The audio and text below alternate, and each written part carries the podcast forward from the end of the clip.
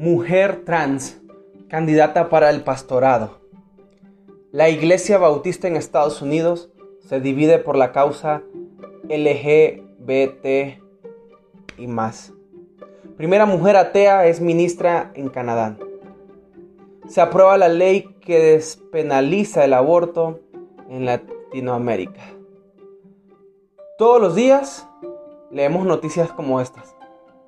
De seguro ahorita pensaste por qué inicié de esta forma. De seguro ahorita pensaste que este es el verdadero audio que vamos a escuchar hoy. Sí. Hoy en día los titulares que encontramos en las noticias días a día pueden impactarnos. Incluso esto que acabamos de escuchar el día de hoy a muchos nos impactó y nos siguen impactando. ¿Por qué? Porque al publicar una respuesta en defensa de la verdad y discutir con personas que ni siquiera conocemos, la pregunta es, ¿qué pasa cuando esas noticias aparecen en nuestra propia vida? Tu primo Raúl abandonó la fe porque no cree en un Dios que rechace su estilo de vida homosexual. Tu hermana se alejó de la iglesia porque le parece anticuada. Tu mejor amiga acaba de abortar porque no quiere arruinar su vida.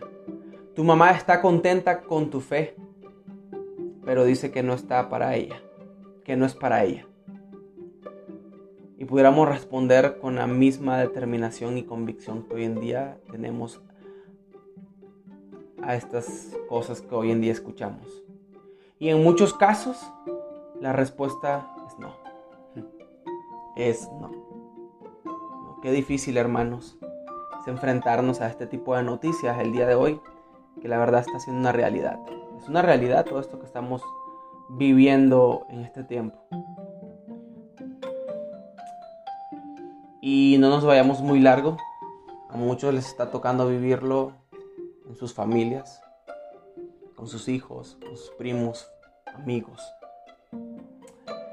Y vamos a tratar de, de hablar estos temas y mi, mi intención no es que piensen mal de Dios o del cristianismo. Sin embargo, la realidad es que no lo estamos amando. Al menos no de forma completa. Si no estamos dispuestos a decirles la verdad, realmente es muy difícil que estemos amando a Dios completamente. Oramos, damos gracias a Dios, damos gracias a Dios. Ah, soy el pastor Yader y vamos a estar hablando sobre este tema, sobre la verdad o el amor. Dios, te agradecemos por este tiempo. Gracias por tus infinitas bondades, gracias por tu amor incondicional, gracias porque podemos disfrutar este día, el día de hoy. Gracias, amado papá, por que hoy nos das la oportunidad de aprender poco más. Hoy te pedimos sabiduría, inteligencia, entendimiento, conocimiento y que nos ayudes a entender tus verdades que sean de provecho para nuestras vidas. En el nombre de Cristo Jesús.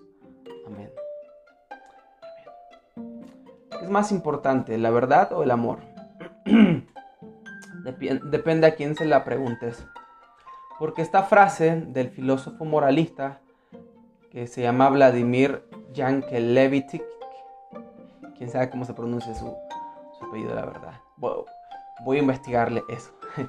Resume bastante con respecto a la perspectiva de este mundo en el cual hoy, actualmente, estamos viviendo. El amor es más verdadero que la verdad. Así lo dijo. No sé si lo dije bien, pero me parece muy justo decir que el amor es más importante que la sinceridad. Ahora, cada vez recibimos mayor presión para elegir un lado, para elegir el otro, y con una clara inclinación hacia aceptar sin cuestionar una versión errada del amor. El problema real de todo esto, ah, sin embargo, está en tratar de contraponer dos asuntos que son inseparables. El amor y la verdad son inseparables. No los podemos dividir. No los puedo dividir. Tratar de separar la verdad del amor, o tratar de separar el amor de la verdad, o, o tratar de separar la verdad y el amor, es ilógico, como afirmar que una avenida se divide en dos dependiendo del lado de la cerca por el que estés caminando. Es, ilógico. En términos bíblicos, separar la verdad y el amor es tan ilógico como tomar los atributos de Dios y elegir solo aquellos que nos parezcan más afines o que nos gustan más. Así, el apóstol Juan nos habla sobre el amor y nos ayuda a ver cómo la verdad y el amor son inseparables, porque se encuentran en el mismo lugar y en la misma persona de Jesucristo. Él mismo se identificó como la verdad, Jesucristo. Juan 14, 6, hermanos, se los voy a leer. Jesús le dijo, yo soy el camino, la verdad y la vida. Nadie viene al Padre sino por mí. Primera de Juan 4:16 nos dice, y nosotros hemos llegado a conocer y hemos creído el amor que Dios tiene para nosotros. Dios es amor y el que permanece en amor permanece en Dios y Dios permanece en él. Él mismo se está identificando como la verdad y en el capítulo 4 de su primera carta de Juan, que lo acabamos de leer, él afirma que es amor. Y que el verdadero amor no se manifiesta en una, una aceptación incondicional, sino en que Dios ha enviado a su Hijo unigénito al mundo para que vivamos por medio de su Hijo. Primera de Juan 4:9 nos dice, en esto se manifestó el amor de Dios en nosotros, en que Dios ha enviado a su Hijo unigénito al mundo para que vivamos por medio de él. Jesús se sacrificó por amor en defensa de la verdad para darnos una nueva oportunidad y reconciliarnos con Él. Nosotros deberíamos hacer lo mismo con nuestras vidas, hermano. Aún a costa de la confrontación. Porque no hay amor más grande que dar la vida por nuestros amigos. Juan 15, 13. Es crucial que nuestro celo por la verdad no nos lleve a ser duros intolerantes, sino que hablemos la verdad en amor. Efesios 4:15 dice, se los leo, más bien el hablar la verdad en amor. Perdón, más bien al hablar la verdad en amor, creceremos en todos los aspectos en aquel que es la cabeza, es decir, Cristo. Es tiempo que nos esforcemos porque nuestras palabras sean siempre con gracia, sazonadas con sal. Como hijos de Dios, como creyentes, como cristianos, tenemos un estándar de amor y un compromiso con la verdad de cumplir en esta vida como seres humanos.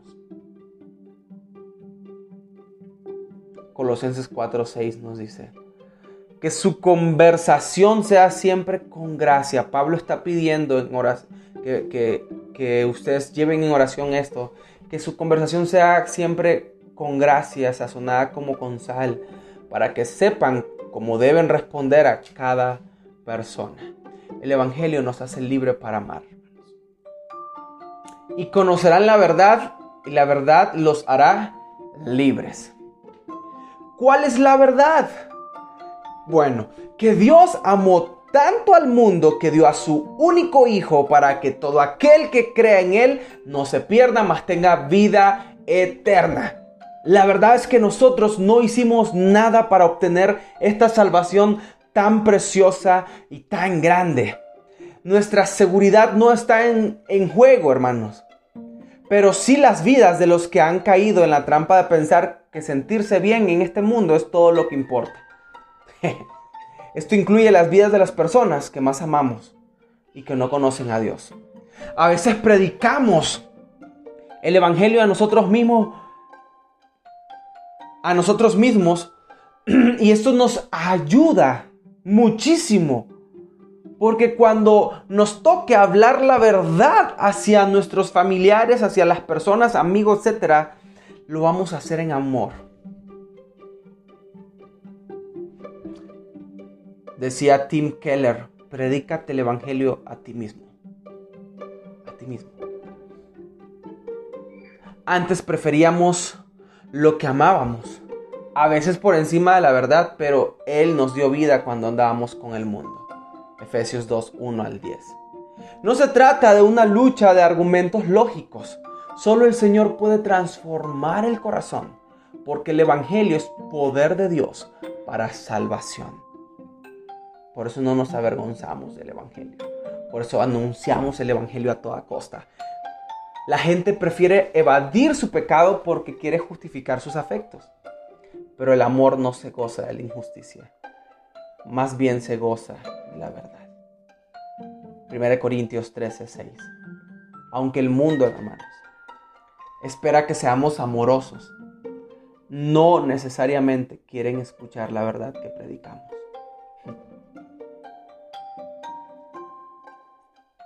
Así que, ¿qué vamos a hacer? Vamos a hacer... Les voy a decir esto que puede sonar algo chistoso, o tal vez no. Pero necesitamos ser locos locos, hermanos. Necesitamos ser locos.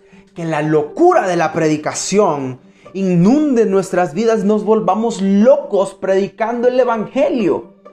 Que estemos dispuestos a ir contra la corriente de este mundo. Que usan la verdad para alumbrar el camino hacia el amor verdadero que solo puede ser encontrado en Jesús. De esos vamos a ser de esos locos, de esos locos que no pueden callarse ante cualquier circunstancia en la que estemos viviendo. Nada ni nadie nos podrá callar. Nada, hermanos. Y los dejo con esto. Y esto me, acabo de acordar con esto que les estoy diciendo al final. Hermanos, aún si hoy perdemos nuestra vida, que la muerte no nos calle para seguir anunciando el Evangelio. Me acuerdo una vez que fuimos al, cementerio en la Ciudad de México y buscamos, mm, casi toda la mañana buscamos ese cementerio donde está enterrado el, el hermano Daniel Ost, que es de los fundadores de Centros de Fe. Y lo curioso es dónde está el cementerio de la Cruz Roja. Y todo el mundo nos dijo, aquí, aquí, aquí fuimos. Y es una super cruz que dice, solo Jesús salva. Y está, y está enverjado la tumba y tiene cubículos donde la gente o las iglesias llegan a dejar los folletos. Y entonces como es un paso en medio del cementerio es un paso donde, donde está la combi, donde pasan combis y rutas. Entonces la gente se baja allí y puede agarrar un, Nuevo Testamento y siempre ven la cruz. Y aún eh, allí en su tumba el Evangelio se sigue anunciando en medio de ese cementerio. Y eso me acabo de acordar ahorita. Hermanos, seamos locos y estemos dispuestos a anunciar las buenas nuevas de aquel que nos ha salvado. Ese es el reto que yo te dejo en esta mañana. Dios te bendiga.